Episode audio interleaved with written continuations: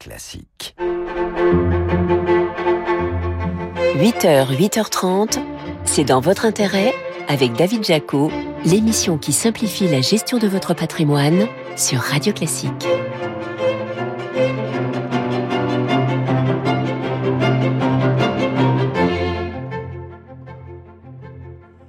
Bonjour, ravi de vous retrouver comme tous les dimanches matins sur Radio Classique. Nouveau numéro de C'est dans votre intérêt. Au programme de cette émission, on vous parlera du dispositif de défiscalisation immobilière Pinel que le gouvernement a décidé de supprimer cette semaine. Votre invité, ce sera Guillaume Autier, le président du groupe Meilleur Il nous dira ce qu'il attend du HCSF, le Haut Conseil de stabilité financière qui se réunit mardi. Banque et courtier qui réclament au gouvernement de desserrer les contraintes qui pèsent sur les emprunteurs immobiliers. Enfin, quels sont les bons arbitrages à réaliser sur votre contrat d'assurance vie? Réponse en fin d'émission. C'est dans votre intérêt? Le récap. Avec CPRAM. CPRAM, investir, c'est agir. Mais d'abord, retour sur les infos patrimoniales clés de cette semaine avec vous, Laurent Grassin. Bonjour Laurent. Bonjour David. Directeur de la rédaction de Boursorama. Laurent, vous attaquez ce récap par une mauvaise nouvelle. Franchement, euh, un dimanche comme ça, à l'heure du petit-déj, c'est pas cool. Oui, bah, j'en suis désolé. D'ailleurs, merci pour l'avertissement à nos auditeurs. Mais oui, elle flambe, elle flambe. La taxe foncière, elle augmentera d'au moins 7,1% sur tout le territoire après déjà une hausse de 4,7% en 2022 dans les 200 plus grandes villes de France. Bon, la pilule va être difficile à avaler. Tiens, on sait pourquoi on a droit à ce coup de, ce coup de saumon, ce coup de bambou. Eh ben, cette augmentation s'explique en partie par le recul du gouvernement sur l'amendement sur le plafonnement de la hausse des valeurs locatives. Ça, s'était initialement inscrit dans le projet de loi finance. Et puis, le prélèvement foncier progresse automatiquement puisqu'il est réajusté du montant de l'inflation. Bon, on va boire la calice, le calice jusqu'à la lie. Quelles sont les, les villes où ça augmente le plus? Bah, plus 52%, ça c'est Paris, si je pourrais, si je peux le dire. Normal de vouloir être sur la première marche du podium, me direz-vous, pour une ville qui va héberger les prochains JO. Bon, on a aussi Grenoble, plus 34%, ou encore Metz, plus 22%.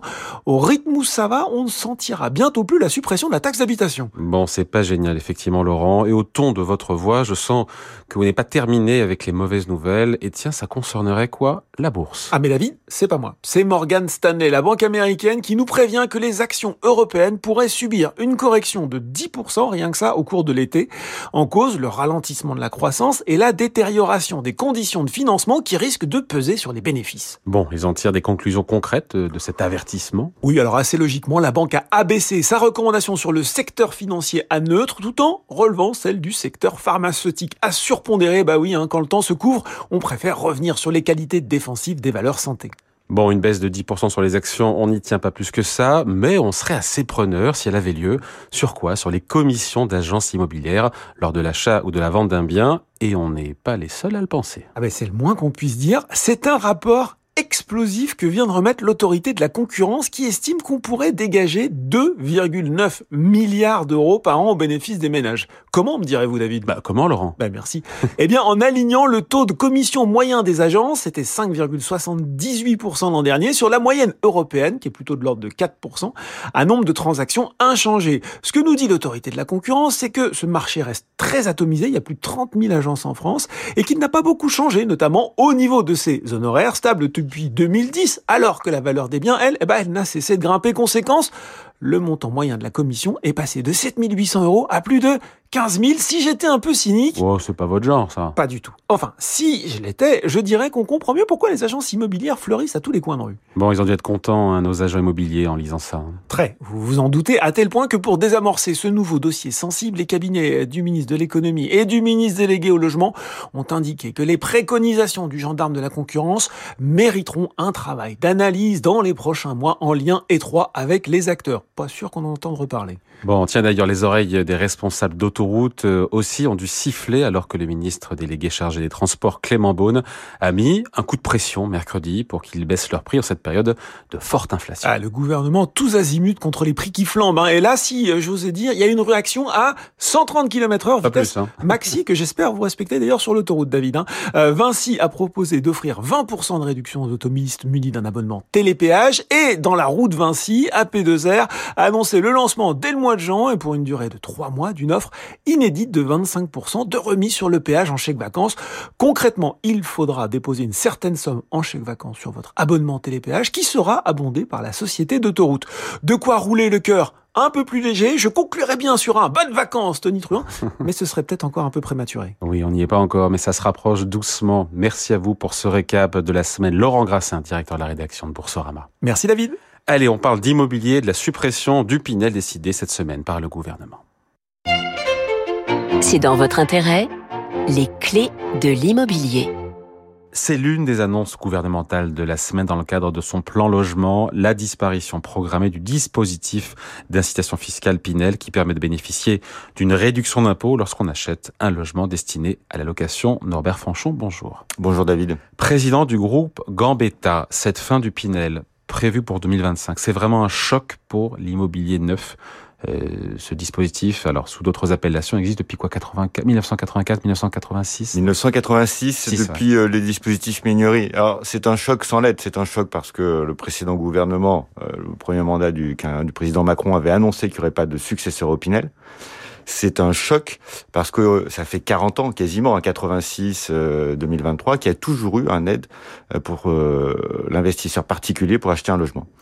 En fait, l'idée du, du, gouvernement euh, et du président de la République, je pense, c'est qu'il faut remplacer l'investisseur particulier qui possède du logement par l'institutionnel. Et pourquoi pas?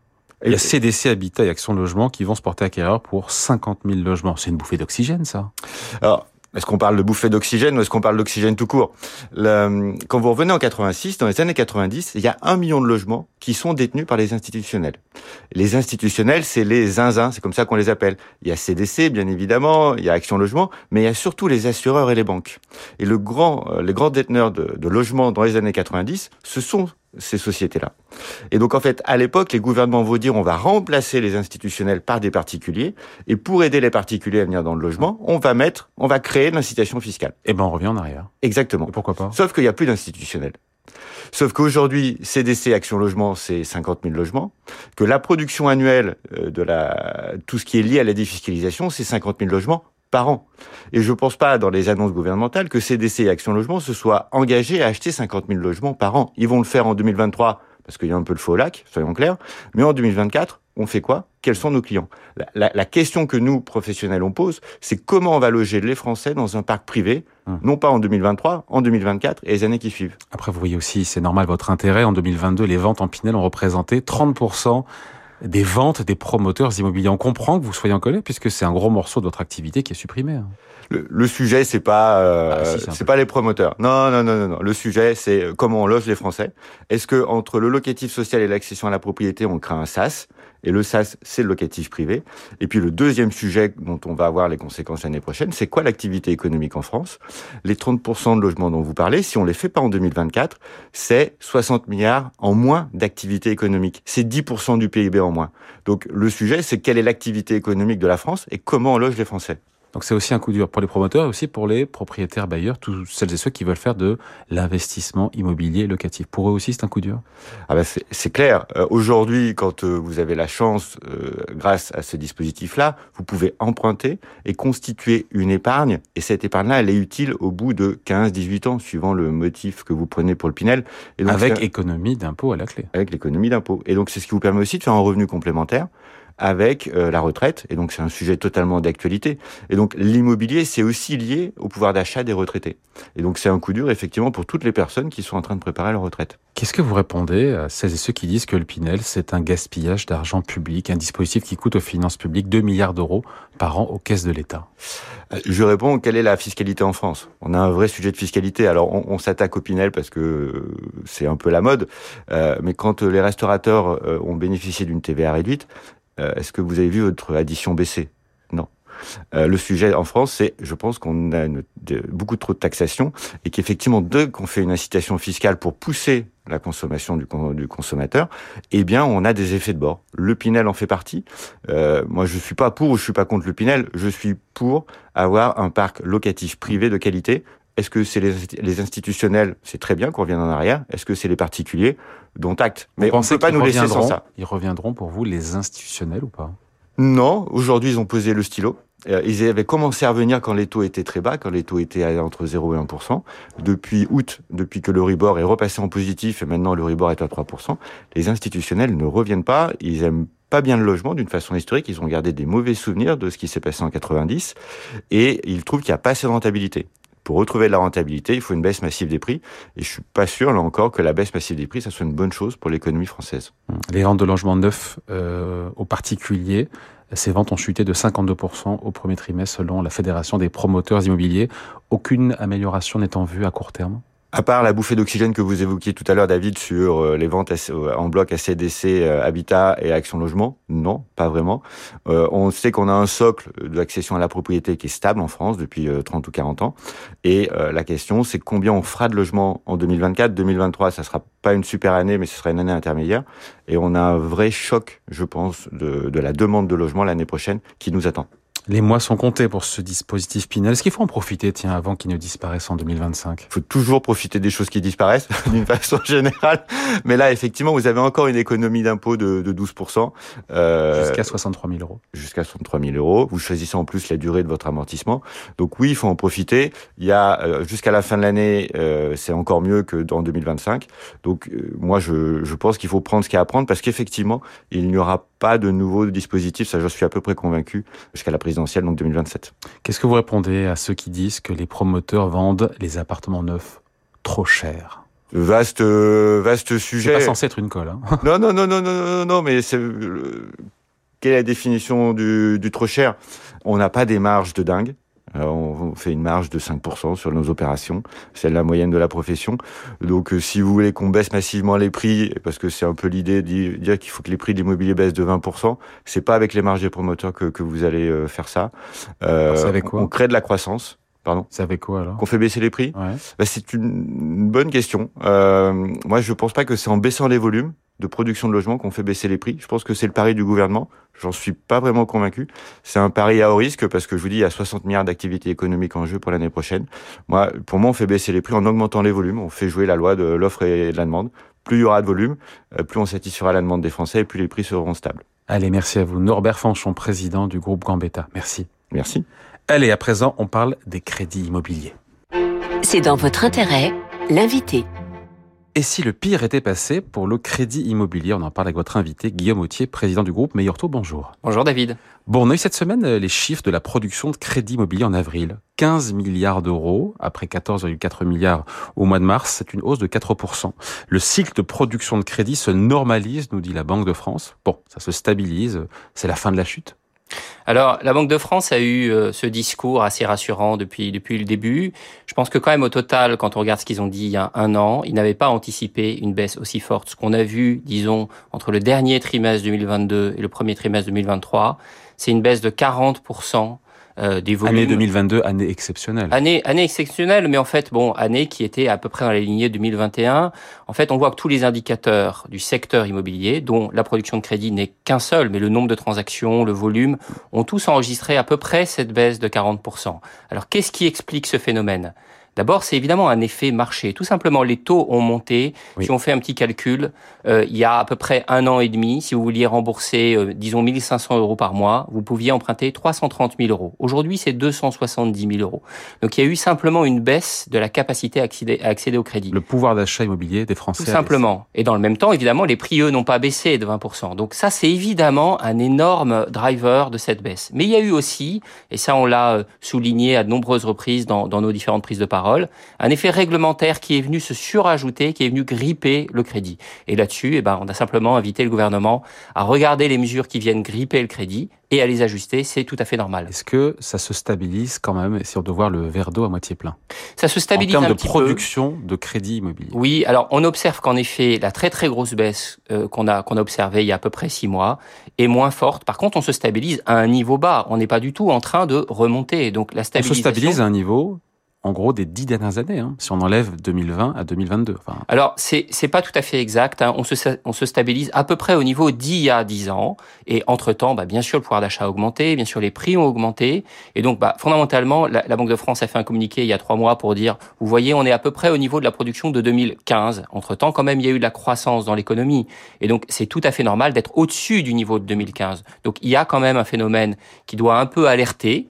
En effet, c'est d'abord un phénomène mécanique, comme je le disais, mais il y a en plus une couche réglementaire, et c'est de cela que le gouvernement peut s'occuper. Bon, les taux des nouveaux crédits s'élèvent à 3,2%, y compris frais assurance en avril, nous dit la Banque de France, contre 3,6% en zone euro, 4% en Allemagne, 4,5% en Italie. On n'est pas si mal loti en matière, de, en matière de taux de crédit quand on regarde taux de crédit immobilier, quand on se compare aux autres. Alors le premier point, c'est que quand la Banque de France publie un taux, elle a toujours du retard sur le marché parce qu'elle publie les taux des, des crédits qui entrent en vigueur, qui sont débloqués. Nous, chez Meilleur Taux, évidemment, on observe les choses plus tôt, c'est-à-dire au moment où il y a des offres de prêt, deux mois, trois mois avant. Et donc le vrai taux, ce qu'on appelle le TAEG, hein, c'est un terme technique, mais qui désigne le taux avec tous les coûts, c'est plutôt 4%. Et donc la Banque de France a un indicateur qui reflète le marché, on va dire, d'il y a deux ou trois mois. Oui, Aujourd'hui, on emprunte moins cher en France qu'en Allemagne ou qu'en Italie quand on veut acheter un bien immobilier. C'était ça mon propos. Hein. Oui, c'est tout à fait exact, c'est vrai. On n'est pas si mal loti. On n'est on n'est pas si mal loti en termes de taux. En fait, le sujet n'est pas tellement le niveau absolu. Ça reste en effet, sur longue période, 3,5, 4%, ça reste des taux qui sont tout à fait acceptables. Par contre, évidemment, l'impact sur le marché, c'est la hausse, c'est plutôt la variation qui explique que le marché a beaucoup bougé. Mm. En termes de niveau absolu, en effet, on est, et c'est important de le souligner, en dessous de l'Allemagne, qui est pourtant, en termes d'emprunt d'État, en dessous de eh oui. Mm. Aujourd'hui, on est à 4% sur les taux de crédit immobilier à 20 ans. Le TAEG, c'est 4%. Donc le TAEG, c'est-à-dire en intégrant l'assurance, ah, les coûts. Voilà, on est à un taux nominal, donc le taux qu'on voit de 3,30 en moyenne sur tous les profils, toutes les régions, euh, toutes les durées. Mais le TAEG, on, on, vient de passer la semaine dernière 4%, mais de nouveau sur les crédits tels qu'ils sont émis par les banques. Et quand la Banque de France publie ces indicateurs, eh ben, elle observe plutôt ce qui s'est passé il y a 2-3 mois dans le marché. Bon, il y a le Haut Conseil de stabilité financière qui planche, on le sait, sur les critères d'octroi de crédit qui se réunit ce mardi. On va, je voulais en parler avec vous. Vous demandez, j'imagine, au gouvernement de desserrer les contraintes qui pèsent sur les emprunteurs. Il faut expliquer les critères actuels qui limitent à 35% des revenus des ménages le taux d'endettement et à 25 ans la durée euh, des prêts, sachant que les banques peuvent faire des exceptions à hauteur de 20% des dossiers sur un trimestre, à condition, je le précise, de favoriser la euh, l'acquisition de la résidence principale. Qu'est-ce que vous réclamez? Oui, c'est vrai, mmh. mais vous réclamez que ce, ce petit coussin de 20% pour s'extraire des règles euh, augmente à 25-30%, qui est plus une marge de flexibilité plus importante Nous, on est euh, dans un discours en fait assez simple là-dessus. On pense que le temps n'est pas à des ajustements techniques. Alors évidemment, s'il y en a, ils pourront être euh, probablement positifs, mais je pense que derrière, il y a un vrai sujet de philosophie. À partir du moment où les acteurs qui font ce métier sont des banques eux-mêmes très régulées, qui ont des modèles internes, on pense qu'il faut leur faire confiance. On ne voit pas au nom de quoi il faut énoncer des règles aussi complexes. On voit d'ailleurs, ça vous a mis beaucoup de, ça vous a pris beaucoup de temps les énoncer. Pour être précis, pour être Elles sont très complexes. Elles sont honnêtement, et pardon de ce mot parce que euh, voilà, il, est parfois galvaudé, mais un peu technocratique. On pense que des règles qui ont été adoptées, je le rappelle, fin 2019, c'est-à-dire avant la hausse des taux, avant le Covid, eh ben c'est probablement une bonne idée de dire on les écarte, on les suspend, on fait un moratoire sur ces règles et on fait confiance aux ça acteurs. Que c'est ça que vous demandez. Nous, nous, on, on, on demande cette ça idée. Ça a peu de chance de se produire. Hein. On pense que oui, mais c'est une question de philosophie. C'est une question qui, euh, qui consiste simplement à dire faisons confiance, donnons un peu de liberté aux acteurs. Et de nouveau, ces acteurs, c'est des banques, c'est des gens qui savent ce qu'ils font. Il faut qu'on retrouve un peu le sens de la confiance dans l'économie. Évidemment, il y a probablement plein de gens euh, très intelligents qui auront des idées pour changer le critère, le sous-critère. Je pense que l'effet que ça aura, c'est de rendre, en plus des règles complexes, on aura des règles instables. Et finalement, je ne crois pas qu'on y gagne. Je pense qu'il faut vraiment retrouver une philosophie simple, la confiance et la liberté. Vous voyez toujours autant de banques refuser des dossiers de crédit immobilier sur le terrain ou demander des, des apports personnels toujours plus importants Mais elles n'ont pas le choix. Ce sont les règles dont on vient de parler qui les y obligent. Il faut bien dire que ce dont on parle, c'est-à-dire un crédit qui est vraiment très fortement en retrait par rapport à l'année dernière, c'est pas la faute des banques. Les banques d'ailleurs, elles ont bah, d'abord l'effet mécanique des taux dont on a parlé, et puis l'effet réglementaire, c'est pas entre guillemets leur faute. Le régulateur leur a dit d'ailleurs au début très très sévèrement, on voit qu'il a changé un tout petit peu de ton, mais très sévèrement, si vous n'appliquez pas les mesures du HCSF, je vais vraiment me fâcher. Et d'ailleurs, la marge de souplesse dont on, dont on parle aujourd'hui, là, les fameux 20%, enfin, c'est très paradoxal que le gouvernement et les pouvoirs publics disent, ah, il faut utiliser plus la dérogation à ma règle. Hum.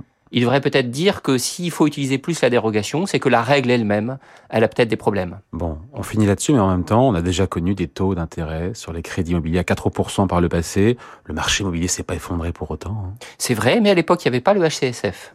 Et donc, avec des taux à 4%, je suis d'accord avec vous, on peut tout à fait vivre. Et puis, après une période de stabilisation, fondamentalement, on réalisera que 4%, bah, si finalement, euh, le vrai prix, au fond, pour un crédit immobilier, ce n'est pas gratuit de faire un crédit immo. Et donc, 4%, c'est un prix raisonnable. Mais 4% plus un taux d'usure qui, qui empêche, au fond, bah, de segmenter le prix, plus des normes HCSF, ça, c'est une, une situation atypique. Donc, c'est pas l'effet absolu du taux, c'est plus la variation, c'est plus la réglementation qui pose problème. Et la bonne nouvelle, c'est que les pouvoirs publics ont un levier là-dessus. Ils n'ont probablement pas de levier sur le marché, sur le taux lui-même, mais sur tout l'environnement, là, ils peuvent agir. Allez, merci Guillaume Autier, président du groupe Meilleur Taux. Merci David. Allez, on parle d'assurance vie à présent.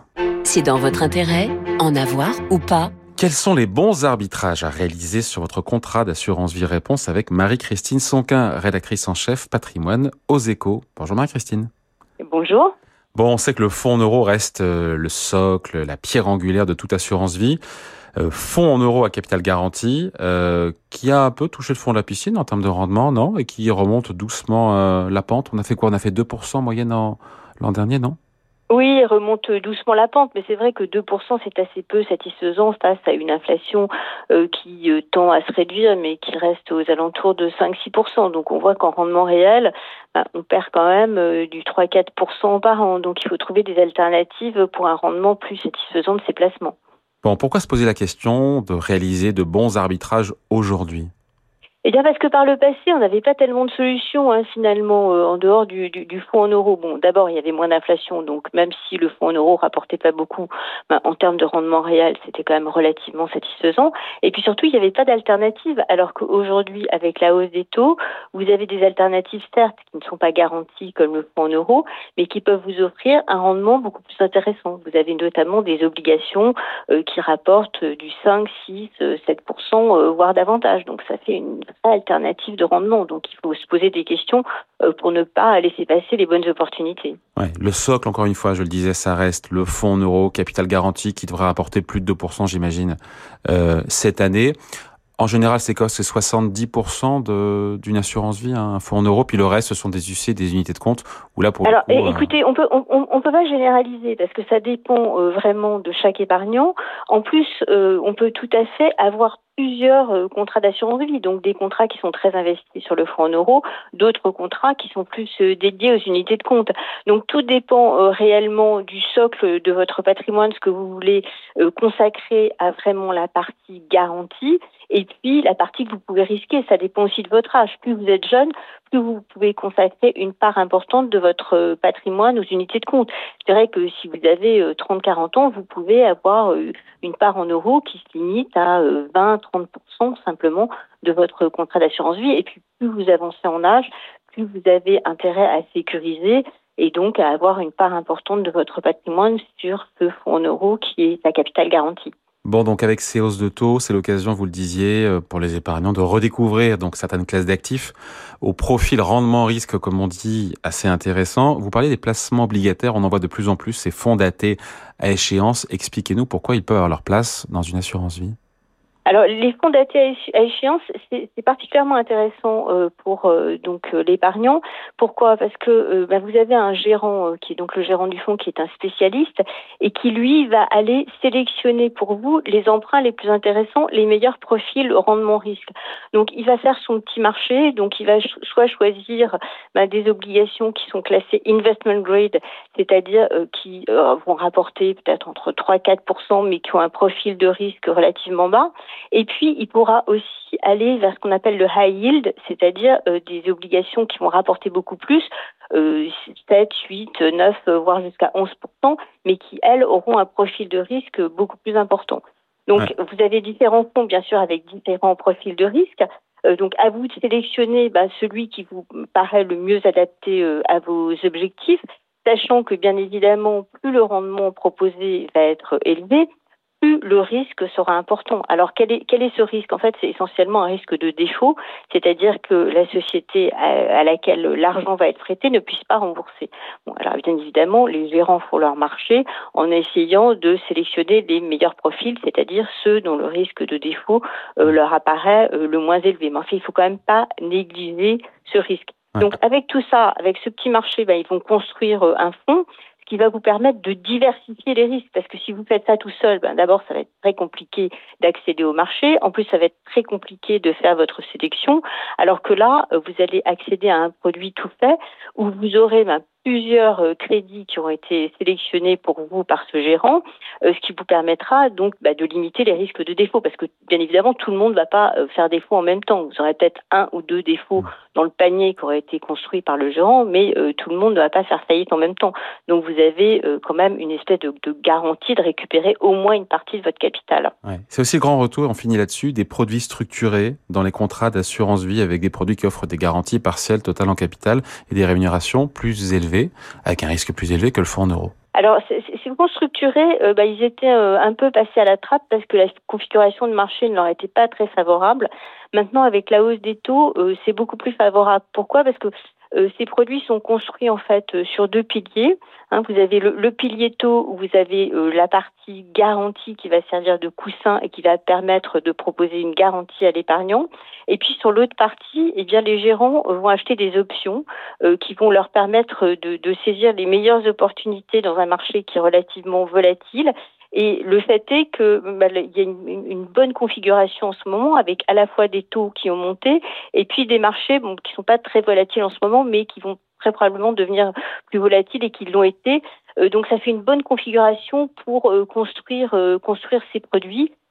qui offrent donc des, une, une, certaine garantie jusqu'à un certain niveau de baisse de marché, donc il faut faire bien attention à ça. Ils vous offrent des performances parce qu'ils sont indexés sur euh, des indices de marché. Alors là aussi, il faut être très attentif.